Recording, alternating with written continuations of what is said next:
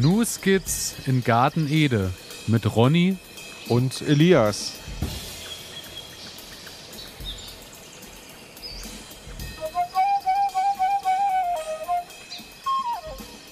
Herzlich willkommen, meine Damen und Herren. Herzlich willkommen zu einer weiteren Folge Ihres Lieblingsgarten-Podcasts New Skits in Garten Ede. Und wir begrüßen Sie. Und wenn ich sage wir, wie Sie das gerade schon im Intro gehört haben, ist Ronny auch mit hier am Start. Hallo Ronny. Hallo Elias. Und ja, ich freue mich, dass wir wieder zusammengefunden haben. Heute wieder, wie, ja, langsam normalisiert sich das, äh, wieder digital übers Netz.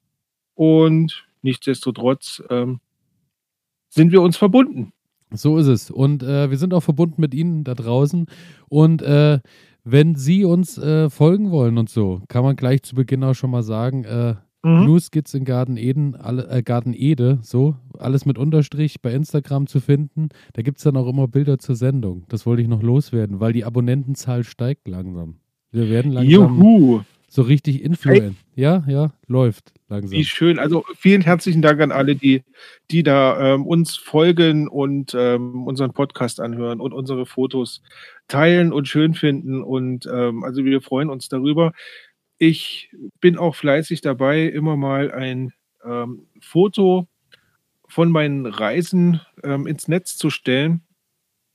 Und ja, im Moment geht es bei mir ja ganz stark und bei dir wahrscheinlich auch, denn wenn ich dich so sehe, ähm, der Herbst steht vor der Tür. Es ist so, ja. Man hört Ja, es, glaube ich, der Stimme auch schon etwas an, dass der Herbst da ist. Ja, ja, ja, ja. Es ist alles ein bisschen belegt und als ich heute Morgen mit dem Auto unterwegs war, ähm, dann zeigte mir das Thermometer doch glatt ein Grad an. Und ja, ähm, ist mal eine Ansage. Ja, da kommen wir auf jeden Fall äh, zu einigen Themen, die sich heute wieder in unseren wunderbaren Kategorien äh, verstecken.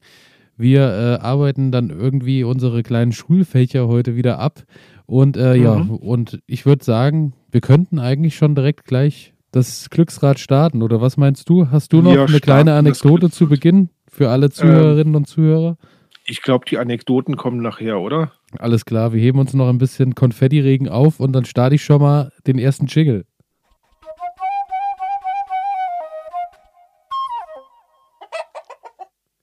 Ich habe wie immer Pflanze der Stunde auf Numero Uno stehen. Und da ziehe ich einfach mit. Pflanze der Woche, Pflanze der Stunde. Ähm, möchtest du heute mal starten und möchtest deine Pflanze der Stunde vorstellen? Ich, Ich, bin äh, sehr gespannt. Gerne mache ich das und äh, meine Pflanze der Stunde in dieser Woche ist die Zwiebel. Weil Ah, gute Wahl. Ich habe, äh, ich mache das ja dann doch immer so ein bisschen abhängig mit dem, was gerade im Garten passiert. Und Mhm. viele äh, werden sich, so wie ich auch die letzten Jahre eigentlich fragen, jetzt ist ja nicht unbedingt die Zwiebelzeit, die so im Garten irgendwie da ausgelebt werden kann, aber ich habe mich dies Jahr damit beschäftigt und habe jetzt schon mal Winterzwiebeln in den Gartenboden gesteckt. In den Gartenboden gesteckt. Genau, also äh, anstatt, du die? Die sollen dann so im äh, Mai äh, so fertig sein. Dann, wenn du die anderen quasi auch schon wieder drin hast und die noch wachsen, hast du dann die zwei, drei Monate erstmal noch Ernte von den Winterzwiebeln, die du jetzt in den Boden Mhm. gesteckt hast. Von daher bin ich gespannt, was passiert. Aber erstmal generell zur Zwiebel. Zwiebel gehört zur Familie der Amaryllis-Gewächse und äh, dienten wohl schon im alten Ägypten äh, sogar als Zahlungsmittel. Sie gehört allerdings zu den wenigen Gemüsepflanzen, deren Herkunft bis heute eigentlich ungeklärt sind. Es ist irgendwie so, dass wohl verwandte Wildpflanzen im Bereich von Iran und äh, Turkmenistan äh, beheimatet sind, aber so richtig kann man nicht mehr aufklären, wo die Zwiebel eigentlich hergekommen ist und wie sie ihren Okay. Weg zu uns gefunden hat. Und wenn du sagst Amaryllis, ähm, mir fällt dann immer ein, so wenn ich, wenn ich ähm, Weihnachten, ähm, kann man sich doch diese Amaryllis in die, in die Wohnung stellen. Weißt du, was ich meine? Ja, diese ja, Pflanze, die war- so eine riesengroße Blüte bekommt. Ähm, das heißt, das ist quasi die Gattung, wo die Zwiebel herstammt. Ich äh, nehme es an. Ich bin nicht so ganz tief im Amaryllis-Geschäft äh, drin, aber ich nehme es einfach mal an, ja. Okay, äh, finde ich sehr spannend. Ähm, ansonsten, mehrjährige Pflanzen haben ein verdicktes Speicherorgan. Äh, das ist quasi das, was so in der Mitte dann äh, den ganzen Wasserkram und so speichert, weil die Pflanze sich natürlich etwas auch unserer Vegetation angepasst hat mittlerweile und somit auch äh, mit schwankenden Niederschlägen und äh, auch mit Trockenzeiten gut zurechtkommt. weil ähm, die Pflanze da natürlich äh, gelernt hat, sich auch so ein bisschen Reserven zu schaffen. Daher äh, ist das Speicherorgan über die Jahre etwas dicker geworden. Ähm, ansonsten, wie bereits schon mal gesagt, im April werden ja eigentlich so klassisch die Steckzwiebeln gesetzt, sodass die äh, vom gröbsten Frost erstmal weitestgehend äh, äh, ferngehalten werden. Und ähm, ja, es gibt aber dazu eben auch, wie schon erwähnt, die Winterzwiebel, die ich jetzt gesteckt habe. Da gibt es verschiedene äh, Arten. Einer der beliebtesten ist wohl die, Stutt die der Stuttgarter Riesen. Äh, bei mhm. mir kann ich dir jetzt gar nicht genau sagen, welche ich gesteckt habe. Ich habe die einfach äh, erhalten als Winterzwiebeln und äh, kann dir gar nicht die genaue Gattung sagen. Ähm, ja, ansonsten bekannt natürlich noch äh, Lauch- und Frühlingszwiebeln gibt es natürlich auch noch, die Schalottenzwiebeln, die dicke Gemüsezwiebel und die Sommer- und Küchenzwiebel. Das sind so die groben Einteilungen, die so gemacht werden mhm. bei den Zwiebelgewächsen. Genau. Und ähm, die äh, Winterheckenzwiebel, äh, wie sie auch genannt wird, ist eben ab Ende August bis äh, Ende September, Anfang Oktober sollen die gesteckt werden. Das habe ich jetzt gemacht und bin eben mal gespannt, was da so bei rauskommt. Und hast du die, hast du die im Internet bezogen oder genau, ich habe äh, ich habe die bezogen, ähm, indem ich äh, von einem Biogärtner, äh, wo ich sowieso auch äh, Knoblauch und so hergeholt habe, habe ich mir die mhm. einfach mal mitbestellt, weil der die da hatte und dachte, ich probiere das einfach mal. Zum Knoblauch komme ich auch zum späteren Zeitpunkt nochmal. Genau. Ähm, ansonsten äh, Standort und Boden der Boden sollte natürlich ein bisschen locker sein, dass die Pflanze oder die Zwiebel schön durchwurzeln kann. Es sollte immer mal äh, eine Wasserversorgung stattfinden. Wie bereits erwähnt, ist es natürlich so, dass äh, länger ein bisschen Tro Trockenperioden ähm, natürlich überbrückt werden können, aber dauerhaft nur trocken wird es sich dann nicht so schön entwickeln. Ansonsten warm, ja, Boden durchgelockert, wie gesagt, ein bisschen Kompost drauf im Frühjahr und dann sollte die Zwiebel eigentlich schon zurechtkommen. Mhm. Ähm, ist eigentlich auch eine relativ anspruchslose Pflanze, oder? Also ich muss, muss auch sagen, so ich hatte letztes Jahr habe ich auch zwei Reihen A, ich glaube, ähm, das waren jeweils 250 Gramm äh, Steckzwiebeln in den Boden mhm. gesteckt und das war tiefenentspannt. Ich habe eigentlich nur äh, mich darum bemüht, dass das Unkraut immer mal weg ist, weil das halt die Zwiebel mhm. schon auch ein bisschen umherdrückt, gerade wenn die noch nicht so gefestigt ist. Ja. Und ansonsten, als dann mal, gut, dieses Jahr hatten wir auch Glück, da waren jetzt auch nicht so lange Dürreperioden. Es hat ja dann doch immerhin mal einmal in den in zwei Wochen eigentlich auch mal geregnet. Da war ja. es okay. So, da haben die Zwiebeln sich auch gut entwickelt. Das, äh, was ich allerdings noch nicht gemacht habe, war mich so ein bisschen drum zu kümmern, was so Mischkulturen angeht.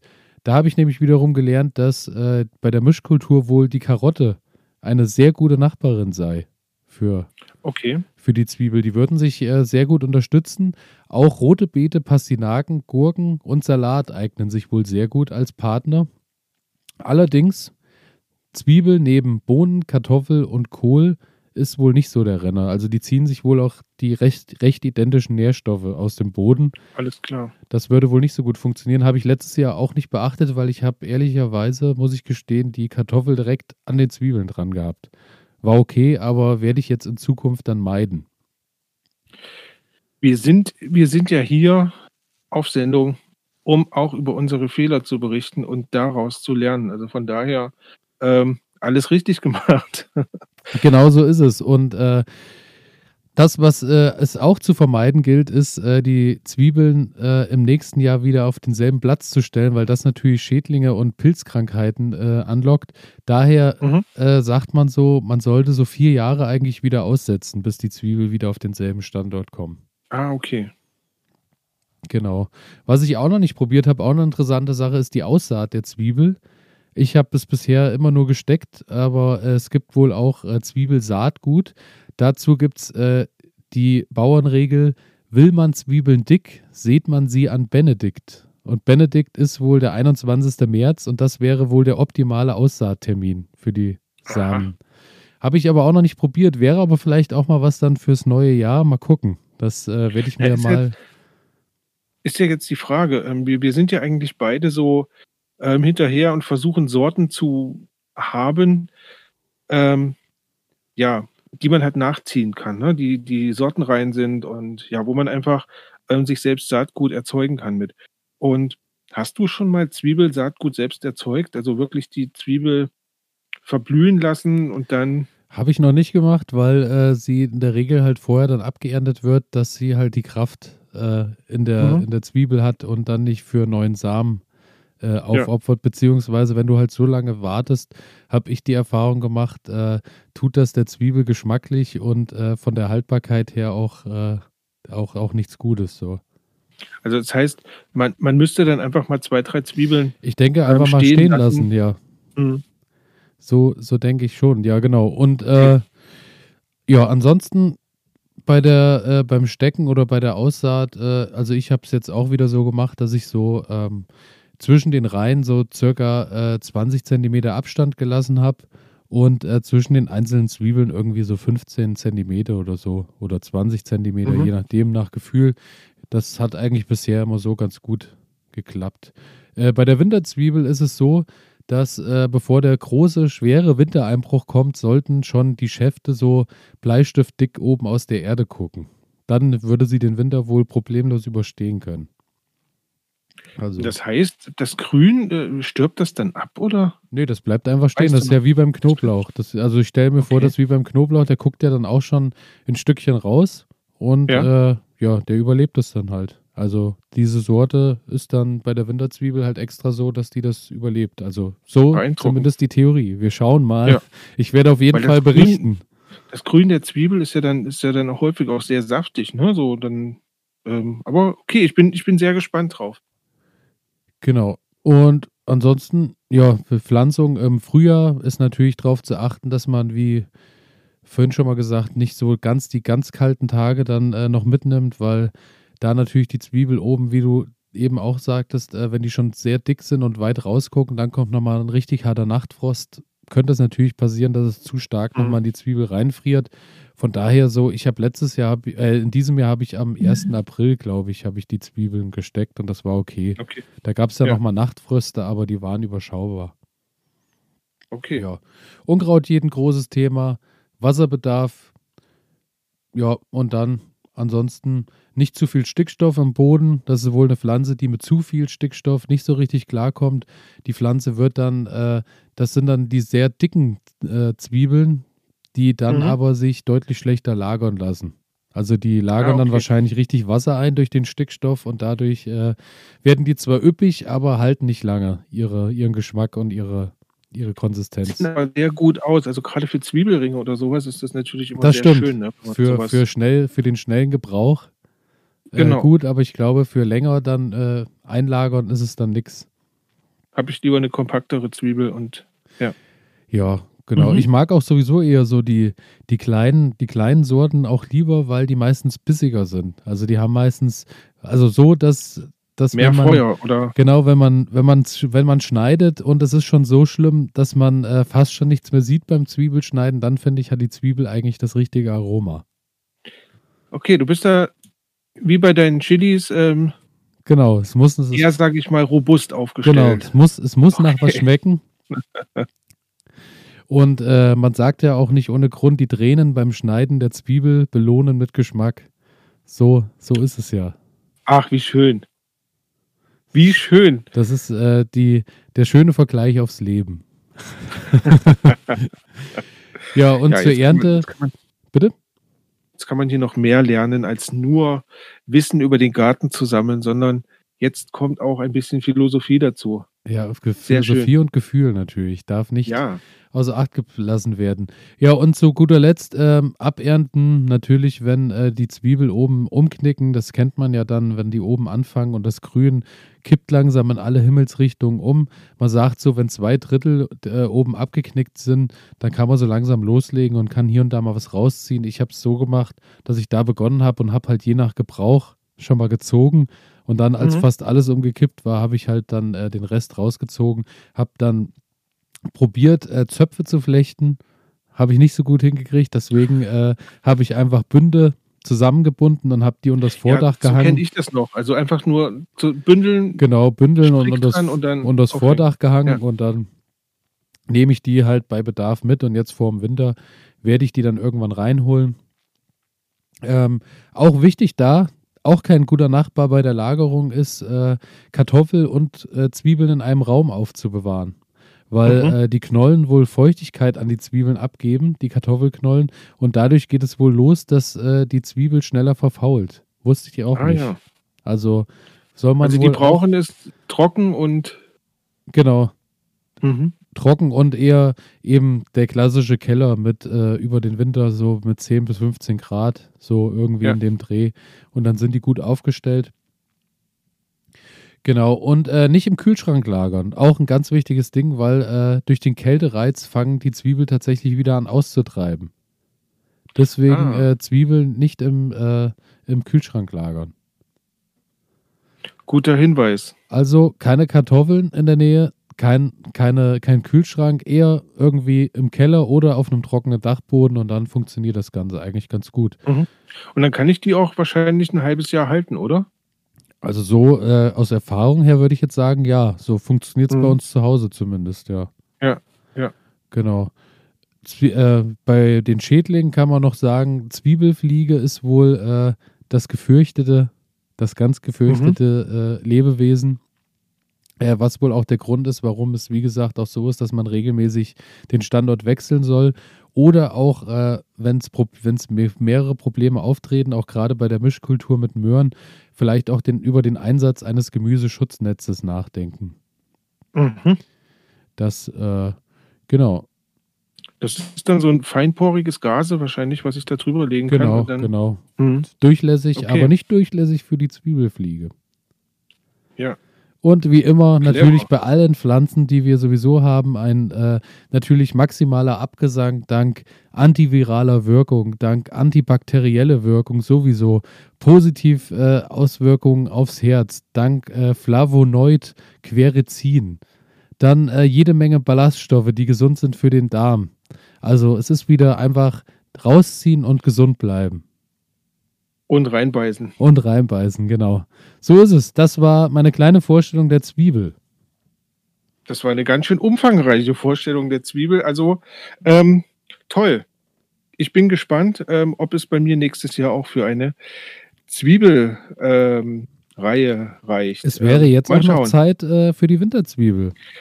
Genau daran dachte ich auch gerade. Mal, mal gucken. Ähm, ich bleibe, ich bleibe meinem Thema in dieser Woche wieder mal treu. Blauer ja Farbstoff. Nein, blauer Farbstoff ist vorbei, die blaue Phase ist Die vorüber. blaue Phase ist vorüber. Heute, ähm, ich habe ja letzte Woche über die Hagebutte, äh, nee, über die, über die, ähm, lass mich nochmal schnell nachschauen, über den Holunder gesprochen. Und heute, ich habe es schon angedeutet, möchte ich ein bisschen über die Hagebutte sprechen. Ähm, die Hagebutte. Wunderbar. die Passt gut. Hagebutte. Habe ich heute erst Ja. wieder ein bisschen geerntet für Marmelade. Sehr gut, sehr gut. Und ähm, auch da ähm, eigentlich eine Pflanze, die man, naja, es ist halt so was Gewöhnliches, ne? Die wächst überall und man macht sich da gar nicht viele Gedanken drüber. Ähm, wenn man, also ich habe jetzt mal so ein bisschen gelesen und letzten Endes ist die Hagebutte nichts anderes als eine Rosenart. Ne? Ähm, bei uns am verbreitetsten die sogenannte Hundsrose. Ähm, dieser Strauch, dieses Gebüsch, circa zwei bis drei Meter hoch, zwei bis drei Meter breit. Ähm, also das heißt, die wuchert sehr schön. Blütezeit Mai bis Juni. Und was mich beeindruckt hat, ähm, die Pflanze kann bis zu 300 Jahre alt werden. Und wer schon mal in Hildesheim war, dort gibt es die tausendjährige Rose. Okay. Das ist übrigens eine, eine Hagebutte. ähm, eine Hagebutte, ja, also eine Hundsrose Okay. soll das sein. Also ich ja. habe ja äh, dank meiner Großeltern, Mhm. die ja, äh, von denen ich den Garten übernommen habe, ringsrum um den Garten ja überall so Hagebuttenhecken, was immer äh, so ist, dass ich im März immer denke, es ist so irgendwie, die Hecken haben so gar nichts, da hängen noch keine großartigen Blätter dran, die sind einfach nur dürr und äh, es ist Mhm. weder ein Windschutz noch ein Sichtschutz noch irgendwas anderes. Und dann gehen die so ab April los, dass die richtig grün werden. Dann sind die auch so richtig, dass sie den Garten abdichten und dann geht im Mai, wie du gerade schon gesagt hast, diese Blütezeit los. Und Ja. dann, äh, also wirklich tolle Blüten. Also die stehen dann wirklich in voller Pracht und jetzt, wie gesagt, so seit dem letzten Monat äh, beginnt dann die Ernte. Das ist eine schöne Sache. Genau. Und wenn du mir sagst, äh, 300 Jahre, hast du gerade gesagt, äh, werden die alt, Ja. ähm, bin Ja. ich wahrscheinlich nicht die letzte Generation, die daran noch Freude haben wird im Garten.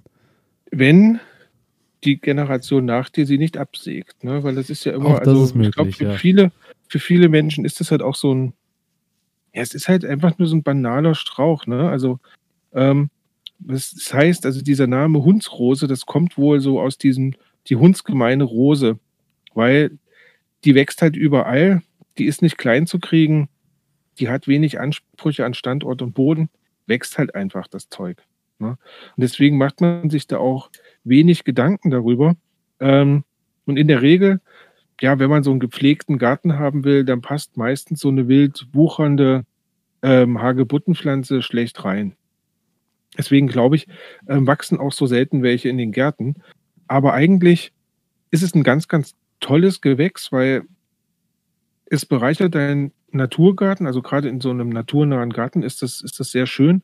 Und es hilft natürlich auch wieder mal den Vögeln beim Brüten. Ne? Also du hast halt einen schönen geschützten Ort durch die Dornen, Dornen da kommt ja nicht viel rein.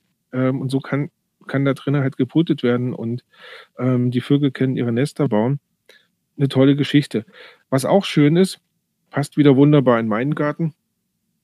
Ähm, die Pflanze braucht kaum Pflege. Also Das stimmt. die wird hingestellt, die wächst halt vor sich hin und ist damit eine der pflegeleichtesten Rosen, habe ich gelesen. ähm, ja, Ich habe da bisher auch Mhm. lediglich äh, mal im Herbst auch wirklich nur da, wenn jetzt die, wenn so die Zeit war, dass alles abgeerntet war, nur mal hier und da Mhm. ein bisschen was rausgeschnitten, dass ein bisschen Luft dran gekommen ist oder äh, mhm. wo halt, äh, wo man schon gesehen hat, dass ähm, ein paar Äste so, wo das Wasser langsam weniger wird drin und so, die langsam austrocknen, die einfach rausgeschnitten und mehr habe ich auch tatsächlich da noch nie gemacht und treibt jedes Jahr wie verrückt aus. Also genau, genau. Also ähm, du brauchst sie eigentlich wohl gar nicht zurückzuschneiden. Ähm, aber wenn du, wenn du die Blühfreudigkeit erhalten willst und die Pflanze halt so ein bisschen verjüngen willst, dann ist es, ja, ist es halt gut, immer mal so ein paar Stücke rauszunehmen, dass sie dann einfach wieder nachtreiben kann. So, das erstmal das, mh, ja, das Allgemeine zu dieser Pflanze. Spannend wird es jetzt, wenn man nach den Inhaltsstoffen schauen. Ne? Du hast eben schon gesagt, ähm, du erntest immer mal was und machst davon Hagebuttenmarmelade. Im Übrigen, ähm, Erntezeit ist, ja, sage ich mal, Ende September, Anfang Oktober, ähm, bis dann tatsächlich in den Februar rein. Ja, Okay. also ähm, die äh, Hagebutten fallen ja nicht runter, sondern die bleiben in der Regel ja sehr lange daran hängen. Und umso länger sie hängen, umso süßer werden sie auch. okay. Die werden dann langsam so, Die Ja, werden ich- sehr matschig sagen dann. So, matschig. äh, ist vielleicht falsch, so, ja, sie werden halt so leicht zu drücken, ne? Und wenn du, wenn du sie dann drückst, dann kommt dieses Mark auch raus. Also, ja, ja. Ich glaube, das ist Und- wahrscheinlich dann auch so eine sortenabhängige Sache einfach, dass, äh, dass natürlich die kleineren, kompakten wahrscheinlich auch bis Februar gut durchhalten. Also Mhm. äh, die Art, die ich habe, die sind schon recht dick. So, Mhm. die, die platzen dann meistens einfach. Oder ich Ja, weiß, ja, okay. wahrscheinlich ernähren sich hier und da auch äh, Vögel und Co. auch davon, dass Ja, äh, mit Sicherheit. Na von klar. daher auch, auch das, denen sei es gegönnt, natürlich. Ne? Auf jeden Fall. Also äh, das ist schon eine, das ist schon eine gute Sache. Und ich habe zum Beispiel letztes Jahr angefangen und habe mir da ein paar Hagebutten gesammelt, einfach auf den Feldern oder an den Wegrändern.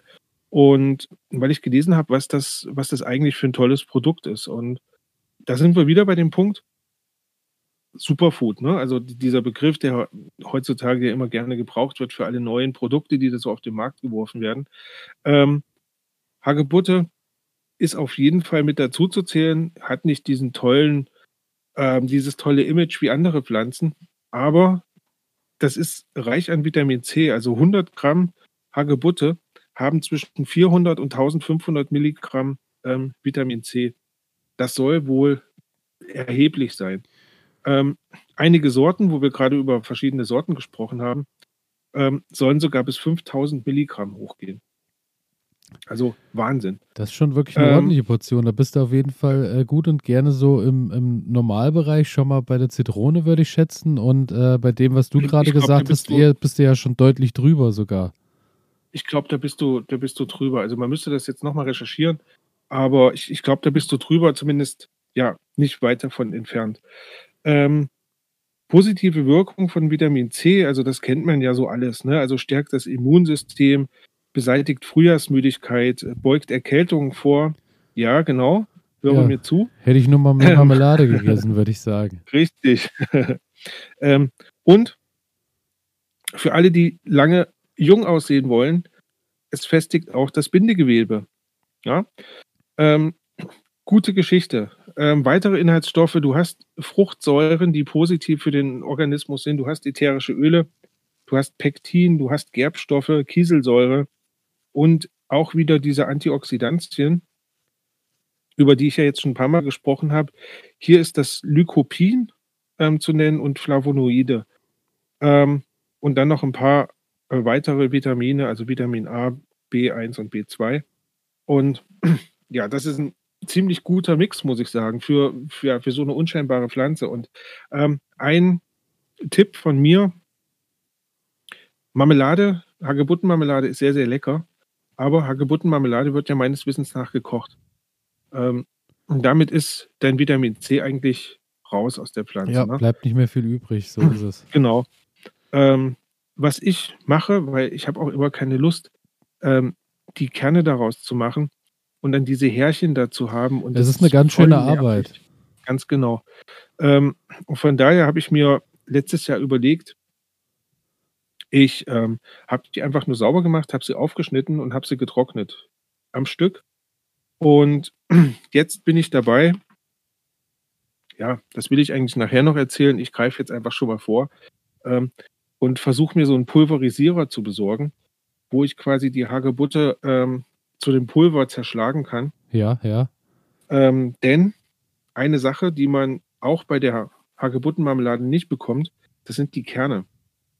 Die schmeißt man in der Regel ja einfach nur weg. Ne? Ja, Und- Moment, Moment, Moment. Da, da Ah, kann okay. ich nochmal eingreifen, Bitte. weil äh, bei der Marmeladenherstellung äh, trenne ich das Ganze ja durch die, ich glaube, Flotte Lotte heißt dieses Gerät, Mhm, wo mhm. man das so oben rein, also das ist wie so ein Nudelsieb und oben ist nochmal so ein, so ein Arm dran, den man dreht und dann wird das so durch das Nudelsieb durchgerieben und dann bleibt halt Ja. oben so der, der, die Härchen und Co., das bleibt alles so ein bisschen noch mit übrig.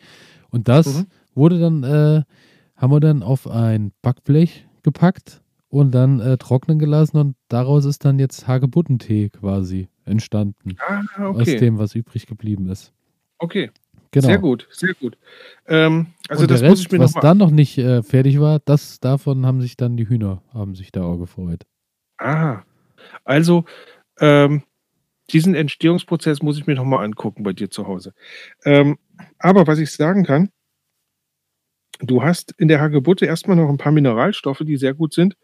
Ähm, angefangen von Zink über Kupfer, Natrium, Phosphor, Eisen, Calcium, Magnesium, die ganze Palette. Und in den Kernen sind halt mehrfach ungesättigte Fettsäuren drin. Ähm, und noch ein paar weitere Stoffe, die ebenfalls gut sind für den Organismus. Ne? Und wenn du die jetzt ähm, zerschlägst, nimmst du die halt komplett über die Nahrung auf und kannst die, ja, und kannst die dann quasi komplett essen. Ähm, das soll, ich weiß es nicht, ob es so ist, das soll aber positive Wirkungen haben auf den Organismus. Jetzt habe ich nur das Problem, ähm, wie bekomme ich die Hagebutte so fein? Denn die Kerne, du kennst dich aus, ähm, die sind wie Steine einfach extrem hart. Und ich habe bis jetzt noch keine Maschine gefunden, mit der ich diese Kerne zerschlagen konnte. Ähm, ich habe ähm, ein Gerät benutzt, da dürfen wir ja eigentlich Werbung machen. Es Ähm, gibt ja bestimmt auch noch ganz alles, ne? andere viele Firmen, die das Gerät dann auch noch vertreiben, aber ja, Genau, also ähm, ich habe Werbung ähm, einen äh, Thermomix benutzt ähm, und ich habe es nicht hingekriegt, damit ähm, diese Pflanzen, also diese, diese Kerne zu zerschlagen.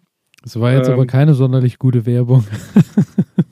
Nee, aber ich, ich glaube, man muss das, um, um hier, um sich da vor irgendwelchen Sachen zu schützen, äh, sagt man immer mal Werbung rein, dann wissen die Leute Bescheid, um was es hier Okay, geht. Und, okay. ähm, ja, schauen wir mal, wir müssen da noch ein bisschen professioneller werden, was unsere, was unser Marketing Also anbelangt. wir, aber okay, wir, wir machen natürlich keine Werbung für das äh, Gerät, aber ähm, seitdem ich es habe, ist die Herstellung der Hagebuttenmarmelade natürlich deutlich einfacher geworden. und natürlich kann Nein, sich die um Firma, und natürlich kann sich die Firma auch jederzeit an uns wenden und wir Ja, genau, und sprechen einfach- auch gerne mal über ihre Produkte. Also das ist kein Problem. Einfach ähm, ähm, melden. Ausverkauf Aber was ich- ist ja auch bald Ja, ganz genau. Aber was ich sagen wollte, ähm, also ich habe es halt nicht hingekriegt, damit ähm, diese Kerne zu zerschlagen.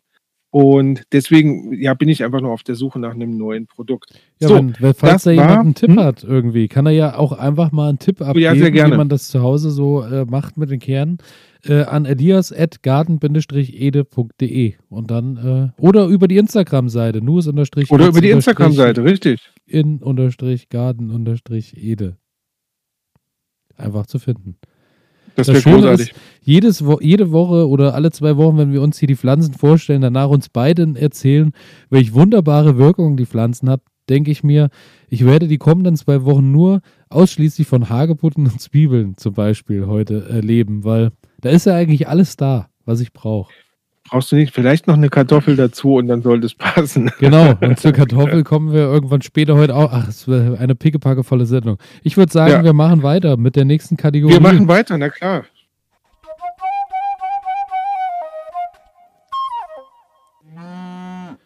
Mit was ich mich gerade beschäftige, habe ich hier auf meinem Zettel stehen.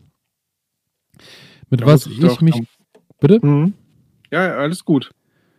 Mit was ich mich gerade beschäftige, mit was du dich gerade beschäftigst, würde ich schätzen, äh, wie kriege ich Kerne von den Hagebutten klein? Tatsächlich ist das so. Und ähm, hast du noch was anderes für diese Kategorie? Weil Ich habe ich hab noch was anderes. Nee, ja, aber ähm, um nochmal darauf zu kommen, also diese, ähm, du kannst dir diese Produkte, also so pulverisierte, ähm, pulverisierte Hagebutten, kannst du dir ähm, im Reformhaus oder wo auch immer besorgen. Ähm, ist ein tolles Produkt, kostet aber richtig viel Geld, muss ich sagen. Ne? Und, und dafür, dass es wirklich überall wächst und es doch relativ schnell gemacht ist, ähm, dachte ich mir, das probiere ich mal aus, denn dann weiß ich, die Qualität, ähm, ich, ich kenne ja die, die Ecken, wo ich, wo ich dann quasi sammeln gehe. Du hast direkt vor der Haustür stehen, also was willst du mehr? Deswegen, ja, bin ich da auf der Suche. Dann habe ich ähm, mich in dieser Woche mal rangemacht und habe so ein bisschen mein Gewächshaus ähm, ja, entrümpelt. Ne? Da standen die Tomaten noch drinne und ähm, mittlerweile ist es dann doch schon so kalt und bei mir kommt ja so wenig Wärme oder so wenig Licht dann auch in den Garten, ähm, dass die Tomaten nicht mehr wirklich reif werden. Und so habe ich mich jetzt rangemacht und habe die meisten abgeerntet, lass die jetzt hier zu Hause noch ein bisschen nachreifen und habe jetzt einfach erstmal Platz geschaffen im Gewächshaus. Was ich dabei festgestellt habe, die Chili-Pflanzen, die im Gewächshaus stehen, die wachsen gerade hervorragend weiter, ähm, treiben noch mal richtig aus. Also denen scheint total gut zu gehen. Die blühen noch mal und also da hoffe ich drauf, dass da jetzt noch ein bisschen mehr kommt. Und ansonsten habe ich jetzt Platz geschaffen, um dann vielleicht noch mal einen Salat reinzusetzen. Ähm, das ist jetzt das, das nächste Ziel, was ich machen möchte.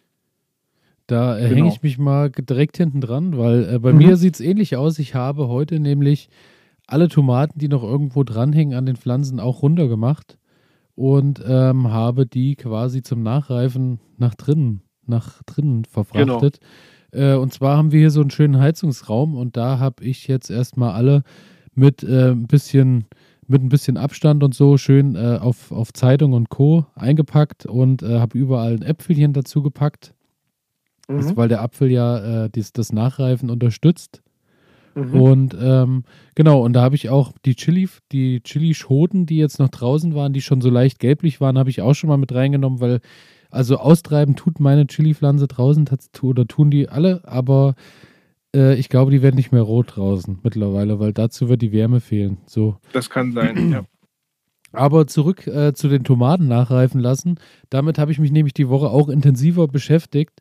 Und es ist wohl so, dass wenn du die Tomaten an der Pflanze dran lässt, die Blätter abschneidest und die Pflanze Mhm. dann kopfüber äh, zu dir an einen warmen Ort reinhängst, sie wohl am besten nachreift, beziehungsweise den besten Geschmack äh, dabei nochmal entwickelt in der Nachreifung.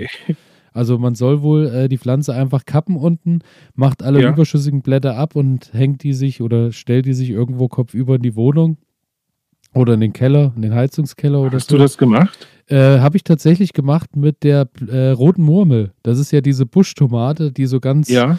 und da war ich wirklich zu faul, äh, heute irgendwie äh, 400 Tomaten abzuknipsen oder abzumachen. Und die habe ich einfach abgeschnitten unten und habe die hier tatsächlich gerade zwei Meter neben mir äh, auf dem Fensterbrett kopfüber liegen. Ja, und mal schauen, was passiert. Da bin ich ja gespannt drauf. Also ich Das auch, also mal gucken. Ja. Und äh, dann äh, Tomaten verpackt nachreifen lassen. Das habe ich vor allem bei den, äh, das habe ich vor allem bei den anderen, bei den dickeren dann gemacht. Die habe ich, äh, wie gesagt, in Zeitungspapier ein bisschen eingewickelt und habe die an den Ofen, äh, in den Ofen nicht, neben den Ofen so gepackt. da äh, ist es so ungefähr in dem Raum, sind es immer so, ich würde mal schätzen, so 20, 25 Grad. Und äh, da habe ich die jetzt alle mit daneben gelegt und ja, schau mal, was passiert. Also Licht ist ja nicht das, äh, was vonnöten ist bei der ganzen Sache. Es muss halt warm sein und leicht Mhm. feucht zum Nachreifen. Okay. Gibt wohl auch noch äh, das Nachreifen in Gefäßen. Diese Methode gibt es wohl auch. Da ist äh, zum einen in Zeitungen eingewickelt in einem Karton.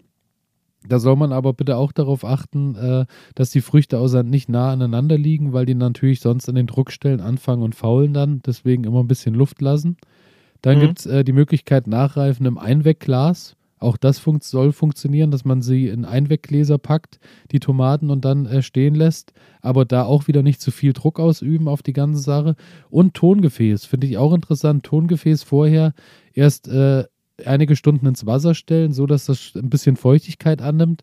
Und dann äh, würde das wohl auch unterstützen, weil die Luftfeuchtigkeit dann in dem Gefäß äh, erhöht ist. Und dadurch äh, würden die Tomaten auch gut nachreifen. Genau, für dich auch äh, Möglichkeit wäre Nachreifen im Gewächshaus, weil äh, das Gewächshaus, gut, du sagst, du hast nicht ausreichend Licht und äh, dadurch wahrscheinlich auch nicht ausreichend Wärme dann mehr, weil sie schon sagen, so 16 bis 25 Grad soll das dann doch noch haben im Gewächshaus. Das weiß ich halt nicht, wie es, wie es nachts dann da drin ist, ne? Also das sollte generell wohl auch funktionieren, dass sie da noch nachreifen. Okay. Und ähm, genau, und ansonsten als Tipp eben, um den äh, Reifeprozess zu beschleunigen, ist äh, der Apfel wohl eine gute Sache, weil der das Gas ethylenfrei äh, werden Genau. lässt und dadurch äh, beschleunigt er wohl die Reifung der Tomaten. Ja. Genau, und deswegen habe ich bei den. Grünen so überall noch mal einen Apfel mit dazugepackt und ja, ich werde dann berichten. Also mal schauen, was, wie, wie gut Bin die ganze Sache nachreift. Bei den, ich habe ja auch noch gespannt. äh, die, die äh, Paprika, Paprika alba regia, diese Blockpaprika, die klassische, die war jetzt so gelb, teilweise orange. Die werden halt draußen auch nicht mehr wirklich rot. Die habe ich jetzt auch runtergemacht, genauso wie die Chilis. Da habe ich wiederum gelesen, äh, dass die wohl sehr schlecht nachreifen, weil wenn die von der Pflanze getrennt sind, fehlt ihnen wohl irgendein Stoff zum Reifen. Und dadurch Okay. reifen die deutlich schlechter nach. Ich habe die jetzt auch einfach mal mit in die Heizung gepackt und schau mal, was passiert. Wir gucken mal. Und schaust mal, ob sie schlecht wird oder. Ja, wir werden sehen, wenn es stinkt, weiß ich. Ja, es kann man, kann man eh nicht viel machen, genau. kann man eh nicht viel machen. Ähm, wo ich gerade noch bei bin, ähm, ja, ich muss mich mal so um die Hecken kümmern, ne? Und muss quasi so ein bisschen die Hecken schneiden ähm, in Richtung Nachbarsgarten. Also das ist jetzt so ein Punkt, der, der ansteht. Und mein Vorbesitzer hat mir so eine schöne, ich habe keine Ahnung, wie die heißt. Sie hat aber einfach nur so, ah, so richtige schöne Stacheln, so ganz kleine. Und wenn du die dann mit der Heckenschere abschneidest und dir fällt, fällt dann quasi diese Äste ähm, auf die Hände drauf oder auf die Handschuhe drauf, die bohren sich dann so schön durch. Also äh, ganz hervorragend. Das Ähm, klingt, äh, klingt nach einem entspannten Nachmittag beim Hecke ist, ist ein, deswegen, ich drücke mich auch schon die ganze Zeit davor, aber ja, das steht noch an. Und dann habe ich ähm, mir jetzt zum Abschluss des Jahres noch das Projekt vorgenommen, das Gartenhaus ähm, endlich fertigzustellen. Das heißt, ich habe mir jetzt noch ein paar Beschläge besorgt. Ähm, die Türe habe ich vor kurzem eingebaut und jetzt habe ich Beschläge besorgt, also dass ich quasi noch ein Schloss dran bauen kann und äh, habe noch ein bisschen Farbe besorgt, dass sie noch ein bisschen Farbe bekommt, die Hütte. Und ja, dann bin ich so ähm, hoffentlich in den nächsten paar Wochen fertig mit diesem Gartenhaus. Kommt jetzt auch ein bisschen auf das Wetter an. Und ja, dann habe ich zwar ein ganzes Jahr dafür gebraucht, aber was lange währt, wird endlich gut und es Genau steht so ein ist es. kleines Spielhaus im Garten. Sehr schön. Ich bin gespannt und wir werden auf jeden Fall irgendwo dann auch mal ein Bild mit reinpacken. Und äh, Genau. genau, so werden wir das machen. Und äh, mit was ich mich gerade auch noch beschäftige, wo ich Ja? aber ich denke, irgendwann mal in eine der schon oft erwähnten, bestimmt Winterspezialfolgen mal drauf zu sprechen Ja. komme. Ähm, ich habe ja das letzte Mal schon erzählt, so mit der Streuobstwiese und so, was da so mein Vorhaben ist. Und Ja. äh, ich bin jetzt äh, durch Zufall auf die kleinste Schafsrasse Europas gestoßen. Und zwar Sag mir mal bitte. sind das die äh, Quisanten-Schafe oder die Quir oder Kursanten-Schafe. Es kommt ja irgendwie aus dem Franzö von einer französischen Atlantikinsel. Und das sind wohl die kleinsten Schafe Europas, die äh, so klein geworden sind, weil die dort auf der Insel wohl sich hinter Felsbeschlägen und so überall äh, immer versteckt haben vor Wind und Wetter, natürlich durch, die, durch den starken Atlantikwind. Ja. Und äh, alles, was die dickeren Schafe waren, wurden eben von den Leuten dann verspeist und die kleinen haben sich irgendwo versteckt und dadurch ist über die Jahre oder Jahrzehnte, Jahrhunderte der Evolution das Schaf eben so klein geworden, wie es ist. Es ist wohl ein sehr anspruchsloses Schaf, was äh, geringe Futter- und Versorgungsansprüche stellt. Und äh, ein Schaf, ich glaube, wenn du 600 Quadratmeter Wiese hättest, äh, für ein Schaf äh, müsstest du gar nichts mehr machen. Dann könnte das Schaf es schaffen, äh, sich tatsächlich von der Wiese allein zu ernähren. Ähm, ist natürlich bei mir da nicht der Fall, aber ich kann da natürlich auch noch ein paar Sachen zufüttern. Und es ist wohl so, dass das ein, Herden, ein Herdenschaf ist, was so aber die geringste Menge, mit der man es äh, äh, führen oder, oder äh, halten soll, ist wohl mit einem Bock und drei Schafen. Und äh, das ist eigentlich so eine schöne Sache, wo ich mich jetzt mal mehr mit auseinandersetze, weil die vielleicht so in meiner kleinen Streuobstwiese da noch ein bisschen mit umher hüpfen können. Ja, ja, ja, ja, ja. Also ich habe mich da auch tatsächlich mal, das ist aber schon zwei, drei Jahre her, habe ich mich mal mit, ähm, mit Schafrassen beschäftigt, weil ich auch mal den Gedanken hatte, es wäre doch ganz schön, so einen Rasenmäher zu haben. Und habe da auch ein paar wunderbare, also auch so, also zum Beispiel bin ich auf die Skutte gestoßen. Ähm, Skutte ist so eine der ältesten Hausschafrassen, die es, die es in Deutschland gibt. Auch vom Aussterben bedroht, weil ähm, ja, hat halt wie deine Schafrasse gerade ähm, kaum oder wenig Gewicht, wenig Fleisch. Also es Die lohnt hältst- sich einfach. Genau, die Nicht, hältst du ne? jetzt nicht äh, wegen des Ertrags, weil du äh, irgendwie Schafsmilch haben willst, Fleisch oder irgendwas, sondern die sind wirklich eher so, die sind so ein bisschen was fürs, fürs Seelenwohl und für äh, der Rasen ist halt kurz, ne? Genau. Aber auf der anderen Seite, also ähm, ich finde leider, ich habe jetzt gerade mal nebenbei, wo du das gesagt hast, die Liste der Hausschafe aufgerufen. Ähm, und ich habe dort ein Schaf gefunden, das war eigentlich eher so eine, so eine alte Rasse. Ich muss da nochmal nachschauen. Ähm, deren Fleisch, also die hat auch ganz, ganz wenig Fleisch nur, aber das Fleisch erinnert halt weniger an Schaf, sondern eher an Wild. Und das Tolle bei dieser Rasse war, dass die wirklich alles fressen auf der Wiese. Ne? Also die, die fressen dir auch, ähm, die fressen dir auch Disteln. Das hier geht an alle Sportler, die nicht akzeptieren können, dass immer alles so bleibt, wie es ist. An alle, die nicht länger in Plastikklamotten Sport machen wollen, weil das unsere Erde mit Mikroplastik verschmutzt. Für euch macht Vida Sport jetzt Sportkleidung, die ganz ohne Polyester auskommt. Sie besteht aus Algen und Holzfasern und meistert alle Herausforderungen deines Trainings, ohne die Umwelt zu verschmutzen. Sport ist so positiv, dass er niemandem schaden sollte, schon gar nicht dem Planeten. Besuche deshalb jetzt vida-sport.de, vidar-sport.de und sichere dir dein natürliches Sportoutfit. Du wirst den Unterschied fühlen. Weg und so weiter und so fort. Also eine ganz, ganz genügsame Schafrasse. Und ja, also tolle Sache. Ich denke, das wäre echt schön, wenn wir da noch mal eine Sondersendung machen. Ich denke auch, da äh, werde ich mich noch mal ein bisschen belesen und so und dann irgendwie werden wir da noch mal drauf zu sprechen kommen. Genau, das ist das, Unbedingt. womit ich mich gerade so beschäftige. Ansonsten äh, ist jetzt auch noch mal gerade genau der richtige Platz eigentlich, um noch mal darauf zu sprechen zu kommen. Wir hatten ja die Kartoffel-Sonderfolge Ja, mit Geschmack ja, und ja. Co. Und da haben wir zwar die letzte Kartoffel, die Jelly, die sehr späte Kartoffel probiert, aber ich konnte noch nichts über den Ertrag berichten, weil äh, sie war ja noch nicht fertig. Genau. Die habe ich jetzt rausgeholt und, äh, Und? Konnte meinen Augen äh, nicht so richtig trauen, als ich angefangen habe mit der Gabel und habe vorne so äh, die ersten rausgeholt und Mm, Also du hast ja die anderen gesehen. Da waren wir so bei den, bei den sehr starken Kartoffeln waren wir so, ich denke, auf, auf Faustgröße so ungefähr. Das waren ja die großen. Ja. Wir sind jetzt ungelogen so im Schnitt bei der Jelly, äh, das sind eher so zwei Fäuste aneinander. Also schon Ach ja. äh, eher die doppelte Größe, richtig, also wirklich so, wie man sich die klassische Ofenkartoffel, die man sich füllen kann, vorstellt. Also wirklich Riesenteile.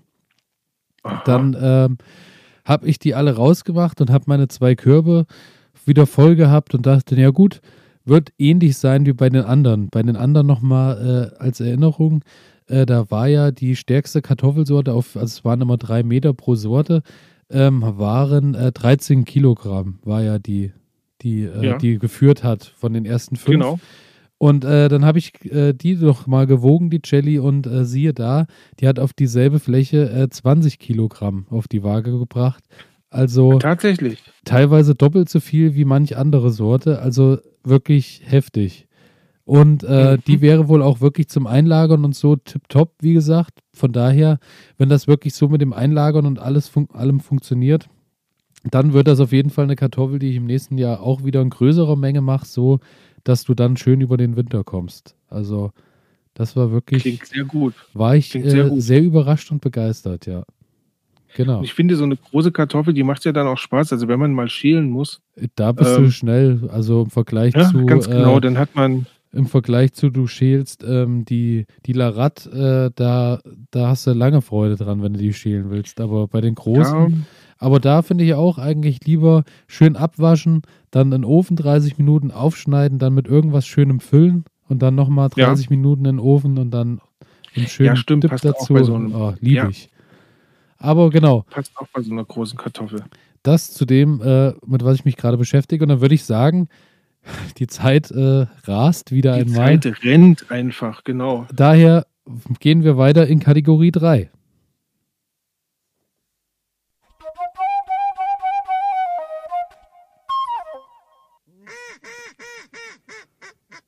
Was ich gelernt habe, habe ich auf meinem Zettel.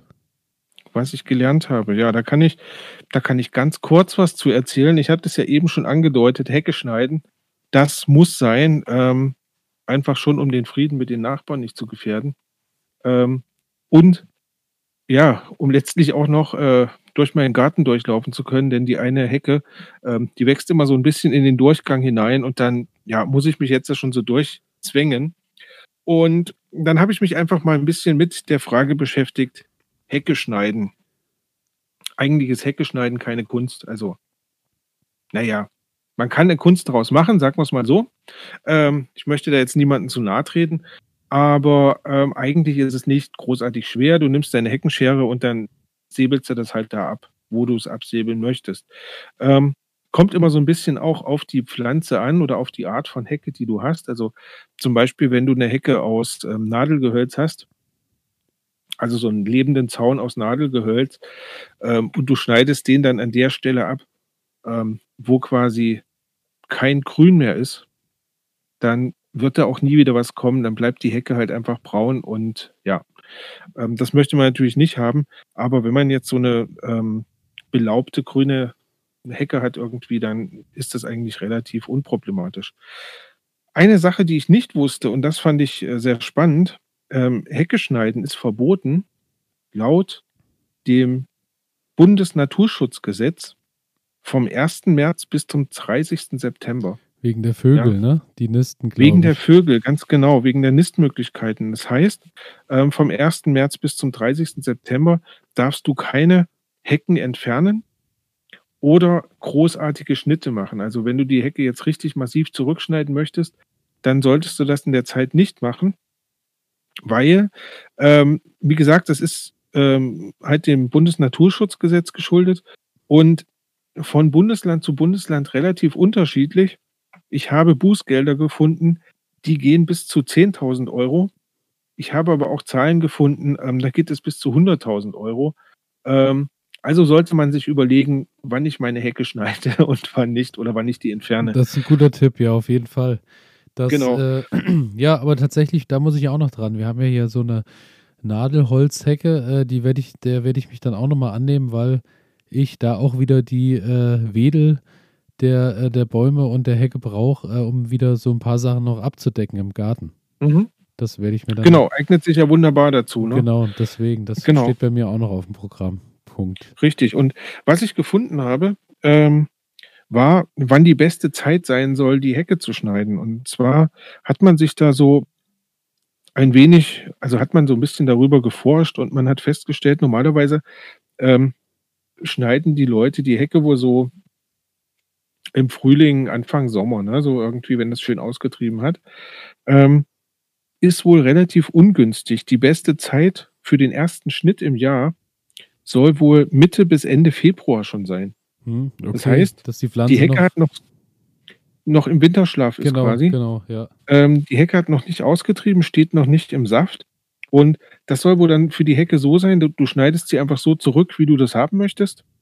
Und dann hat sie noch Zeit, äh, die Wunden wieder zu verschließen und dann Saft reinzutreiben. Und dann soll sie wohl ähm, besser und üppiger austreiben, als wenn man quasi dann in der, wenn sie im vollen Saft steht, ähm, schneidet. Genau. Und dann kann man noch mal im Sommer anfangen, ähm, so einen schwachen Rück Rückschnitt machen. Das darf man übrigens, also im Gesetz steht, zulässig sind jedoch schonende Form- und Pflegeschnitte. Ja? Ähm, das ist machbar. Und das wäre das dann, ähm, wo man dann im Sommer ähm, die Hecke nochmal schneidet, dann aber wirklich nur ja, ein Drittel von dem, was sie getrieben hat. Und dann halt wieder warten bis äh, in den Februar dann schneiden. Ähm, ich werde das jetzt wahrscheinlich so machen, dass ich vor dem Winter nochmal schneide und dann im Februar rangehe, wie hier gesagt, und ähm, dann halt das Ganze mal richtig in Form bringe. Und dann mal gucken, was passiert. Ganz genau. Also gut aufpassen, dass man keine Vogelnester mit rausschneidet. Und ähm, ja, genau. Das ist das, was ich diese Woche gelernt habe. Und jetzt hoffe ich, dass ich das noch in der Praxis umsetzen kann. Ja, wir äh, geben uns Mühe, ja. Also ich bin auch, muss ich auch dranbleiben. Mal schauen, ja. Bei mir ist es, was ich gelernt habe, äh, letzte Woche, wie gesagt, äh, Streuobstwiese, Urobst und so schon mal angeschnitten. Wollen wir ja irgendwann auch nochmal ein bisschen vertiefen, das Thema über den Winter.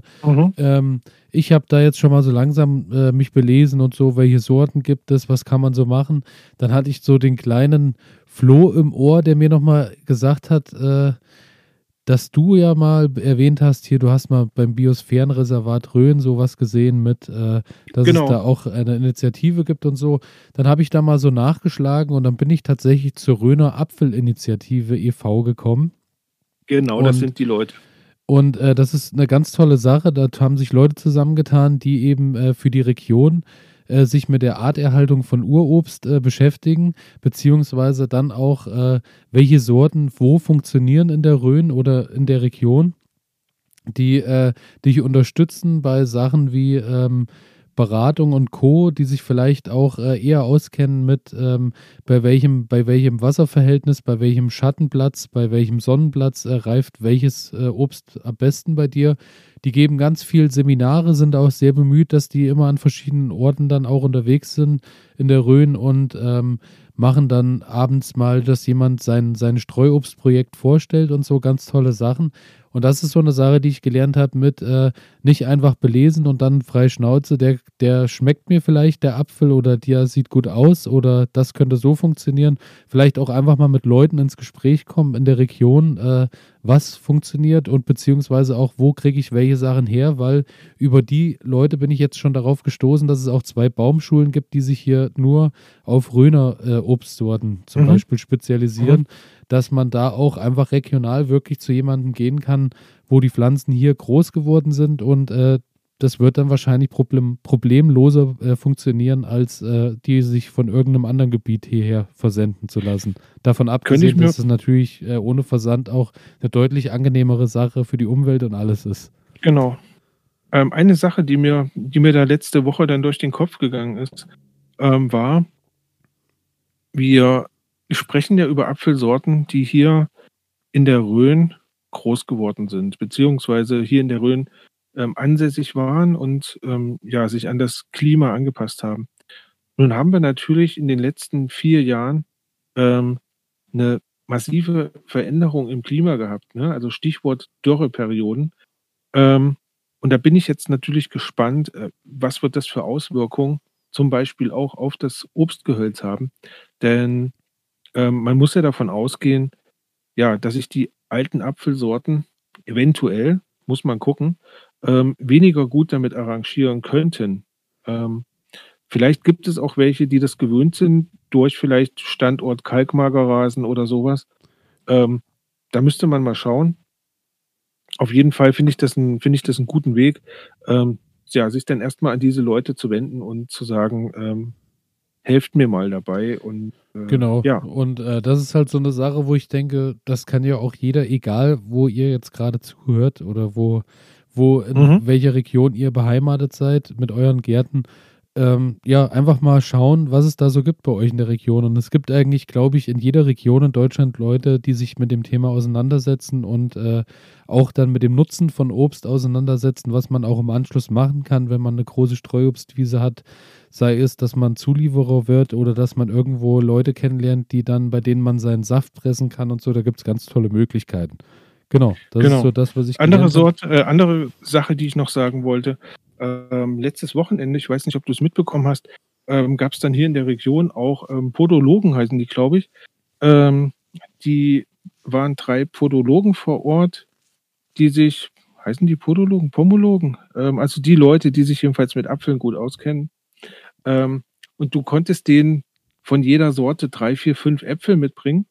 Und die haben die dann aufgeschnitten und haben die gegessen und haben die verkostet und haben sich quasi die Äpfel angeschaut und haben dir dann den Apfel bestimmt. Ja, also gerade wenn du jetzt so alte Apfelsorten hast, ähm, ich laufe manchmal bei Spaziergängen über Felder und dann stehen da ganz alte Apfelbäume mitten am mitten auf der Wiese. Ja, ja. Ähm, und die Äpfel sind hervorragend. Ich, also du weißt aber nicht, was ist das jetzt für ein Apfel, wo kommt der her, was, was ist das eigentlich?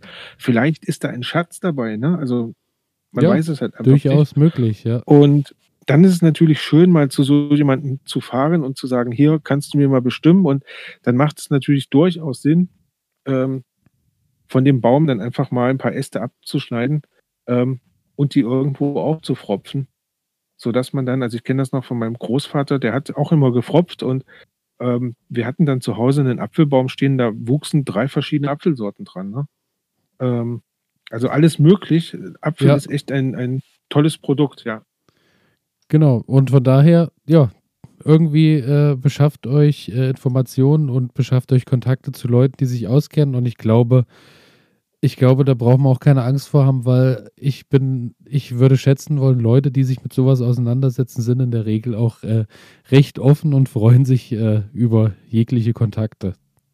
Ich denke, die haben Lust. Die haben einfach Bock darauf. Ich ähm. denke auch. Ja. ja, genau. Kommen wir zur nächsten Kategorie, weil da habe ich nämlich auch Bock drauf, würde ich sagen.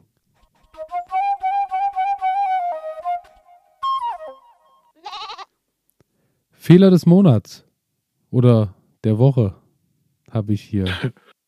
Also ich habe da bei mir Fehler des Jahres stehen. Oh. Fehler des ähm, Jahres, äh, jetzt bin ich gespannt.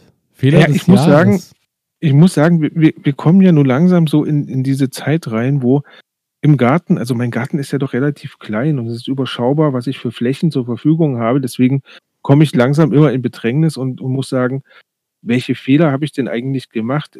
Ich tue ja gerade nicht mehr so sehr viel im Garten. Und ich habe jetzt, bin jetzt nochmal in mich gegangen und habe mal so überlegt, wie ist das ganze Jahr so abgelaufen. Und mh, hm, ich bin ja da so ziemlich, ohne großartig mir Gedanken zu machen, in den ähm, in das Hobby Gärtnern reingestolpert und muss jetzt im Nachhinein sagen, ähm, es war halt völlig planlos. Ne? So einfach mal reinwerfen, gucken, was passiert, was kommt dabei raus, was kommt nicht dabei raus, was funktioniert, was funktioniert nicht. Ähm, und ja, ich habe mir, ich habe mir so gedacht, der große Fehler war, dass ich mir, dass ich mir halt keinen Plan erstellt habe, ne? dass ich so gar keine Übersicht hatte, was, was tue ich jetzt hier eigentlich, was ähm, möchte ich ernten, was brauche ich, was brauche ich nicht. Ähm, das ist natürlich nur bedingt ein Fehler gewesen, weil man startet ja erstmal. Man guckt sich einfach genau. erstmal an, was, was geht, was geht nicht. Äh, man beobachtet auch seinen Garten, wie ich das letztes Mal schon erzählt habe, so dass ich halt festgestellt habe, es gibt halt so ein Mikroklima in meinem Garten, der, so ein bisschen sich anders verhält als ein anderer Garten. Ähm, und aber ich sag mal, das war jetzt so der, der Fehler, den ich gemacht habe, weil ich einfach überhaupt nicht wusste, hm, wie viel soll denn jetzt rauskommen. Ja, und deswegen habe ich mich jetzt mal hingesetzt und habe mir mal Gedanken gemacht, ja, wie soll das nächstes Jahr laufen? Und da bin ich jetzt noch so ein bisschen dabei und überlege, ähm, lege ich mir vielleicht noch ein, zwei mehr Felder an? Wenn ja, wohin kann ich die bauen? Wie kann ich das machen? Ähm, du hast ja vorhin gesagt, Zwiebeln alle vier Jahre an den gleichen Ort. Also das würde bedeuten, wenn ich mit Zwiebeln arbeiten möchte, ich bräuchte schon mal vier Felder, um vernünftig wirtschaften zu können. Ähm, wohin kann ich die tun? Was kann ich damit machen?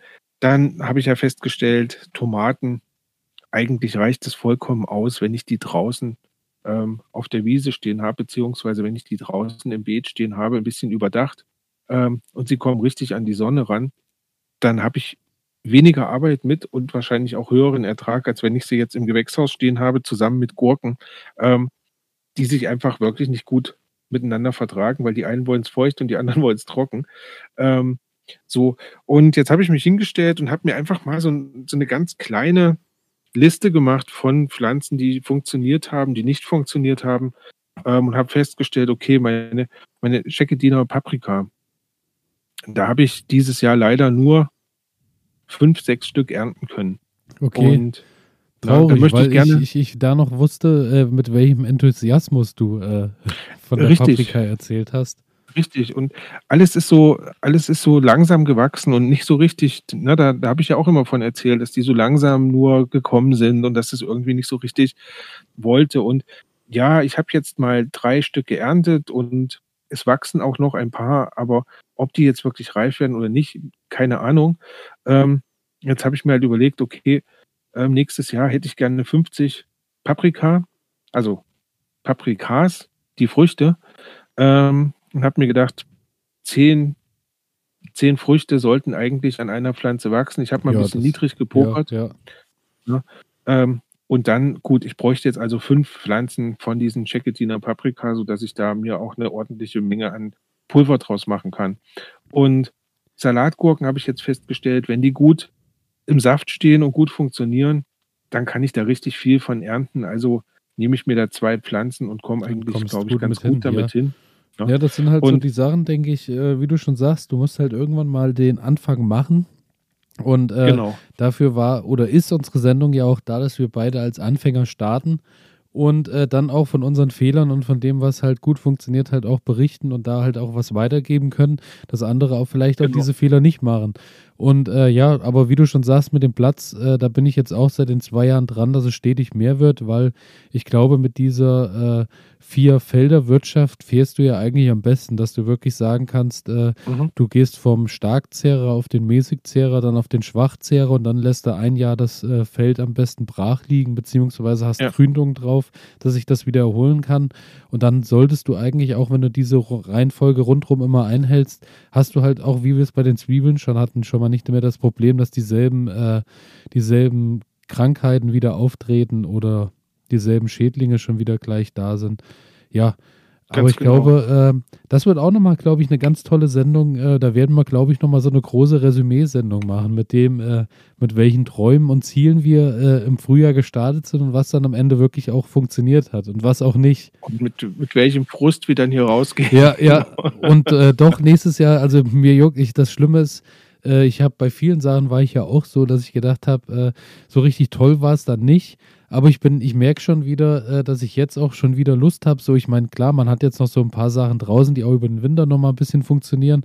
Aber ähm, ich bin auch schon ein bisschen wieder schon am gucken, was so im Frühjahr dann für Sorten, bei welchen äh, Tomaten, Paprika und Co. alles so, was noch so möglich ist. Aber da kommen wir, glaube ich, dann einfach nochmal in der Genau, genau, denn wir müssen uns jetzt, wir müssen uns jetzt ähm, auch sendungsmäßig, sage ich mal, auf den Winter vorbereiten. Genau so ist es. Ähm, und dann schauen, äh, vielleicht ändert sich ja auch noch mal was mit unseren Kategorien und wir, wir starten in eine Winteredition, die sich dann so ein bisschen an den Gegebenheiten des Winters orientiert. Da schauen wir einfach mal, was passiert. Genau, die großen, die großen Abriss-Skirunden hier. Die große genau. Winterspezialedition. Genau. ähm, ja, bei mir Fehler der Woche ist, äh, ich habe die San Marzano-Tomaten, nachdem ich hier erzählt habe, wie toll die ja aufgegangen sind, dann wieder gefault haben und hin und her. Und ich mich jetzt damit beschäftigt habe, wie es ist, Tomaten drin nachreifen zu lassen.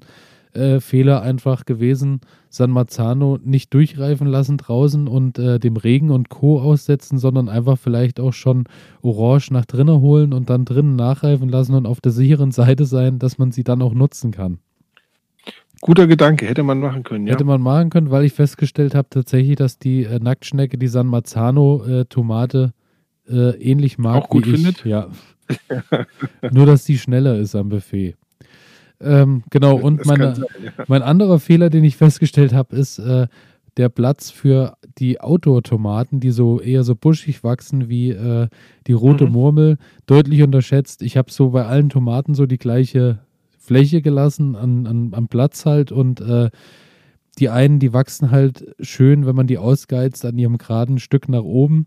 Und diese äh, Heckentomaten, das ist halt, die, die überwuchern alles rundherum. So und äh, ja, und die werde Ja. ich nächstes Jahr definitiv in einer gesonderten Ecke im Garten äh, über den Zaun legen und werde die da, werde denen so viel Platz lassen, dass die sich einfach im, im Zaun äh, da ausleben können und fertig. So. Ja. Aber ähm, wie fandest du den Geschmack? Denn ich muss sagen, ähm, ich, bin, ich bin hellauf begeistert von diesen, von diesen kleinen Wildtomaten, ähm, auch wenn es unendlich viel Arbeit macht, ähm, die zu ernten. Aber ähm, es macht keine Arbeit, sie, weil sie wachsen einfach nur, Genau. du brauchst sie nicht auszureizen. Und ich finde sie geschmacklich einfach nur Die hervorragend. sind halt sehr Also- süß, also und äh, die, ich und muss, kräftig. Also ich finde auch kräftig im Geschmack. Also ja, also ich muss halt auch sagen, das ist halt eine Tomate, die jetzt nicht so oft den Weg nach Hause gefunden hat. Weil das war immer mehr Genau. so die an den, an den Sommertagen und so, äh, wo man zwischendurch sich mal eine Rispe runtergemacht hat und hat dann halt äh, seine sieben, acht Stück mal schnell weggesnackt und dann ging es halt wieder Genau. weiter. So, ja. Aber das ist ja eine schöne Sache. Und ich meine, wenn man davon drei, vier Stück hat, glaube ich, also äh, auch wenn man irgendwie, wie du schon sagst, es macht Arbeit, aber es ist eine schöne Tomate, die man dann auch abends wirklich tatsächlich, wenn man mal Gäste hat zum Abendessen oder auch für später einfach mal in einem, in einem Gläschen hinstellen kann und die kann man halt schön wegsnacken ohne. richtig. Also ist auch so Probleme. ein, so ein Eye-Catcher, wie man so sagt. Ich denke auch, ähm, weil es doch was Ungewöhnliches ist. genau, genau so ist es. Ja, genau, das waren meine Fehler. Und äh, ja, dann kommen wir zur letzten Kategorie, würde ich sagen. hä? Wir Dafür- kommen zur letzten Kategorie. Es ist eigentlich so wie immer. Wir haben äh, immer vorher, ja, wird heute eher eine kürzere Sendung und äh, ja, die Stunde haben wir dann doch schon wieder. also, Wir haben die Stunde, also wir schaffen es nicht mehr unter einer Stunde. Ich hoffe, ihr könnt uns verzeihen da draußen. Ähm, und ja, schreibt uns Ich- doch einfach, wenn es, wenn es euch nicht gefällt oder wenn es euch gefällt. Also ich denke, ihr jeder, der jetzt bis- bis zur Stunde sechs durchgehalten hat, äh, wird uns wahrscheinlich verziehen haben. das hoffe ich doch sehr.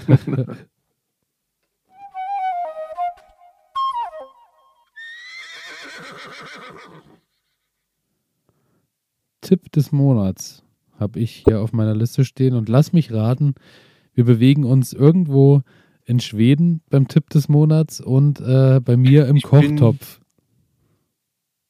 Das kann gut sein. Möchtest du, möchtest du im Kochtopf anfangen oder soll ich in Schweden anfangen?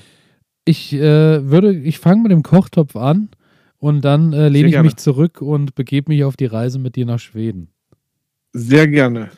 Und zwar ist es so, dass ich, äh, wie gesagt, äh, zum einen das habe, dass ich jetzt alle Kartoffeln raus habe. Dann hast du so von den ersten Sorten oftmals dann so die Rückstände, was oft die ganz kleinen sind, dann die halt äh, eher so, sag ich mal, so Daumenlänge haben und so ganz viel. Dann hast du jetzt zu der Zeit gerade die Paprika, die oft nicht ganz durchgereift ist, die aber natürlich auch schon grün essbar ist. Kurze Rede ist am Ende Papa Arrugadas, die kanarische Meereskartoffel mit Mojo Verde Soße. Liebe ich ja abgrundtief. Äh, Papas Arrugadas, das ist so, äh, sind so kleine Trillingskartoffeln, die du äh, mit Okay. die auf den Kanarischen Inseln mit äh, jeder Menge Salzwasser gekocht werden, also quasi wirklich ein hoher Salzgehalt wurde wohl oft äh, so gemacht, dass das früher einfach mit Meereswasser gekocht wurde, die Kartoffel. Dadurch, ähm, also du machst so, wenn du das zu Hause machst, bedeckst du die äh, Kartoffeln so bis zur Hälfte, also so ungefähr das Doppelte an Wasser ähm, bei der Kartoffel. Mhm. Dann äh, kommt, oh nee, Verzeihung, falsch rum, andersrum. Die Hälfte der Kartoffeln werden mit Wasser bedeckt. So ist es. Dann äh, gibst du vier Esslöffel Salz oben drüber für ein Kilo Kartoffeln. Kannst du aber auch ein bisschen mehr machen. Also das musst du dann halt, musst du schauen, wie es ist. Dann lässt du die Kartoffeln schön kochen. Das ganze Wasser versiedet irgendwann. Und dann lässt du den, die Kartoffeln nochmal bei niedriger Temperatur nochmal ohne Wasser im Topf weiter nachgaren. Und dadurch erhalten die dann außenrum so eine Salzkruste an, den, an der Schale. Ah. Und dann werden die außenrum so, haben dann so eine schöne Salzkruste. Und äh, dazu gibt es dann eine Knoblauchsoße, die sich gewaschen hat. Eine, eine, eine grüne Knoblauchsoße. Und zwar ähm, wird die hergestellt aus äh, Olivenöl, Rotweinessig, einer grünen Paprika und dann äh, auf 150 Milliliter Olivenöl und 60 Milliliter Rotweinessig kommen 8 bis 10 Knoblauchzehen. Also wir bewegen mm. uns da in ganz ordentlichen Sphären. Dann kommt äh, ein ordentlicher, frischer Riesenbund Petersilie, ein ordentlicher Riesenbund Koriander mit rein, ein bisschen Thymian, Pfeffer und dann äh, wird das Ganze halt schön durchpüriert. Und äh, natürlich ist es so, wie auch, äh, wenn du Aioli oder Mayonnaise oder so machst, dass du erstmal die Zutaten bis aufs Öl nimmst und äh, pürierst die richtig zu einem Brei und dann lässt du das Olivenöl so in einem ganz dünnen Strahl langsam reinlaufen und dann wird das natürlich ein bisschen fester und ein bisschen dicker.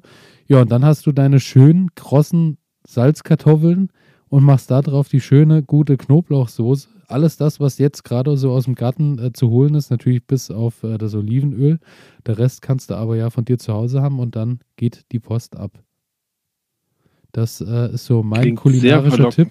Äh, das ganze Rezept dazu werde ich wieder in die Show Notes irgendwo unten in die Beschreibung der Folge packen und dann kann man da draufklicken und kann das nochmal nachlesen und kann das dann am Wochenende gleich nachkochen.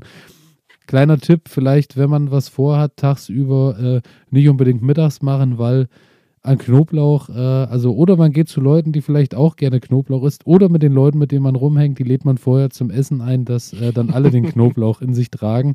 Aber das ist schon ganz enorm, was man da an Knoblauchgeruch mit sich rumträgt. Aber genau. doch auch sehr gesund. Das sowieso. Also Papas Arrugatas und Mocho Verde, mein kulinarischer Tipp der Woche. Es klingt ein wenig wie, wie Chimichurri wenn du das kennst. Das habe ich schon eine, mal gehört. Ist das nicht so Zwiebelkonfit oder, oder so? Oder nee, wie? das ist quasi auch so eine, eine Soße aus ähm, ganz viel, also Öl und Zwiebeln, Chilis, ganz viel ähm, ähm, getrockneter Rosmarin und Petersilie. Und das wird auch so gemixt und ist auch so ein ganz, ganz kräftiges, herzhaftes, ähm, ja, wie so ein Pesto, was man dann drauf macht klingt für mich so ähnlich. Ähm, sehr spannend. Also ähm, da freue ich mich drauf, das will ich ausprobieren. Ähm, genau. Und wenn du durch bist, dann kannst du dich jetzt zurücklehnen. Ich lehne mich jetzt zurück und äh, du nimmst mich mit nach Schweden. Würde ich dich jetzt und euch mitnehmen ähm, ins Store Mosse, das große Moor. Ähm, und zwar ja, ist das große Moor ein, ein Landschaftsschutzgebiet, was ich so, ich sag mal, Richtung Smallland, Smallland, äh, Westerjötland, so in diesem, diesem Zwischenteil von Schweden äh, befindet sich das. Und ähm, wir waren im Jahr 2000, 2019, 2018 dort, ähm, wollten das einfach mal ausprobieren, weil wir haben das so häufig gelesen, dass es da dieses Moor geben soll und haben das aber nie geschafft und irgendwann sind wir dann doch mal hingefahren. Ähm, ich muss sagen, es war ähm, sehr beeindruckend. Das Wetter war leider nicht so schön. Wir sind dort angekommen und es hat geregnet, also die Scheibenwischer haben das gar nicht mehr geschafft.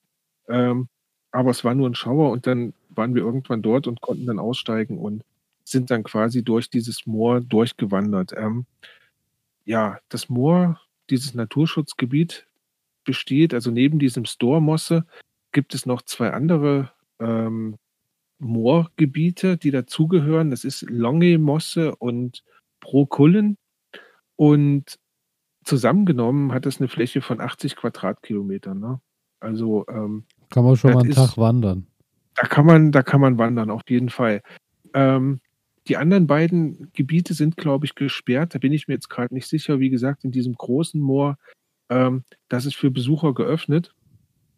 Und da sind dann auch äh, Wanderwege durch das Moor angelegt. Also man hat dann quasi solche Holzstege relativ einfach gehalten, auf denen man durch das Moor gehen kann. Ziemlich schmal. Also das heißt, wenn dann Besucher aus der anderen Richtung kommen, ähm, muss man aufpassen. Da gibt es dann so kleine Ausweichbuchten, in die man sich dann so reinstellen kann. Ähm, und dann kann man da wunderbar wandern. Was das Ganze besonders macht, also erstens ist das größte Moor in Schweden oder das größte Moor in Südschweden. Das ist schon mal so ein Alleinstellungsmerkmal. Und dann ist das ein äh, riesengroßes Vogelschutzgebiet. Und für alle Leute, die ähm, sich so ein bisschen für ähm, Ornithologie interessieren, wirklich zu empfehlen.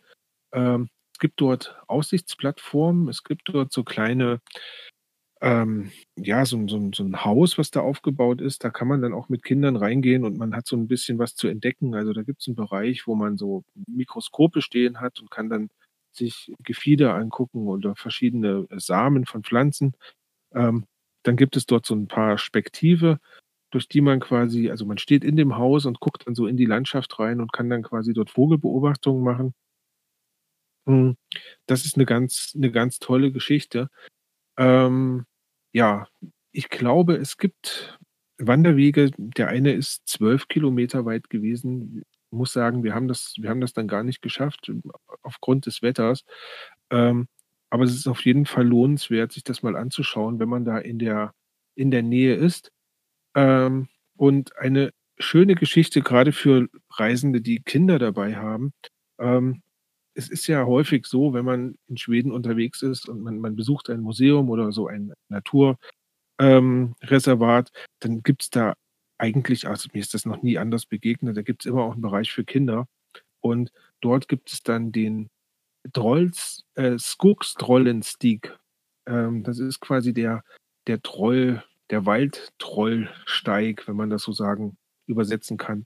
Und da gibt es eine ganz tolle Geschichte dazu. Also ein Trollmädchen begegnet dir und ähm, es sucht ihren Bruder und du musst jetzt auf diesem Trollsteig ähm, mit dem Mädchen dann quasi das Abenteuer erleben und ähm, suchst dann diesen Bruder. Und dann sind da ganz tolle Figuren in die Bäume reingehangen. Dann so Troll, also geschnitzte Trolle am Wegrand stehen, die dir dann, die du entdecken kannst. Und also das ist eine ganz, ganz schöne Geschichte. Mm, Und von mir, also auf jeden Fall eine Empfehlung, sich das, sich das mal anzuschauen. Ganz wichtig, wenn ihr dorthin fahrt, ähm, packt euch unbedingt Mückenschutz ein, weil das ist wirklich, wirklich schlimm dort gewesen. Ähm, uns ist eine Familie begegnet oder, oder zwei, zwei Damen sind uns begegnet. Ähm, die hatten eine kurze Hose an und ich habe keine Ahnung, wie die das, wie die das geschafft haben. Da Weil, war wahrscheinlich nicht mehr viel normale Haut übrig. Also kann nicht gewesen sein, weil du, du wirst, bei mir haben nur die Hände freigelegen und das war alles zerstochen und also ganz, ganz schlimm. Deswegen unbedingt ähm, mit Mückenschutz eincremen. Das hat wirklich gut geholfen und dann macht es auch wirklich Spaß, dort rumzulaufen. Ähm, dabei gleich noch ein Hinweis in eigener Sache. Ähm, auf newskits.de habe ich noch ein wenig ähm, zum Store Mosse geschrieben und habe ein paar Fotos dazu gepackt, sodass man sich das auch mal ähm, anschauen kann, was einem dort erwarten würde, wenn man denn dorthin fährt. Und gleichzeitig habe ich dazu auch für Interessierte den Link ähm, zu der Trollgeschichte gepackt, sodass man, wenn man vielleicht plant, nächstes Jahr ähm, mal in das Store Mosse zu fahren, dass man sich die Geschichte einfach schon mal zu Hause so anschauen kann. Und ähm, also es ist wirklich eine Empfehlung wert und macht auch Spaß zu lesen, weil es hat so ein, ja, so eine, so eine schöne kleine Geschichte, in der es um den Wald geht und das Naturschutzgebiet und natürlich dann die Trolle, die da eine große Rolle spielen. Genau. Ja, mein Tipp der Woche. Wunderbar. Dann, äh, wie du schon gesagt hast, Nuskits ist ja deine Seite von deinem Blog. Äh, Genau. Genau, dann, äh, wenn, äh, auch da die Links alle irgendwo unten in der Beschreibung.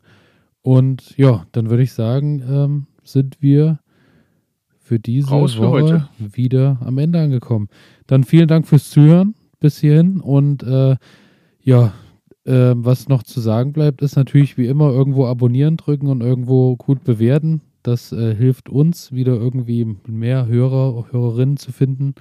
Genau. Und wenn wir mehr Hörer haben, dann haben wir auch noch mehr Bock, uns ähm, hier zu unterhalten Ja. und ähm, über unsere Erfahrungen zu sprechen. Naja, Und zumal ja, wir ja dann Werbepartner kriegen und dann vielleicht auch darüber wieder neue Geräte testen können, um äh, wieder neue Sachen. und wir klanglich dann einfach mal besser auch, sind. Auch einfach toller werden. Ach, es wird alle, in der Zukunft wird alles wunderbar. Vielen Dank fürs Zuhören. Ich würde sagen, wir äh, hören uns äh, in zwei Wochen wieder. Ich freue mich drauf. Wunderbar. Bis dahin. Dann bis bald. Viel Ciao. Spaß im Garten. Ciao.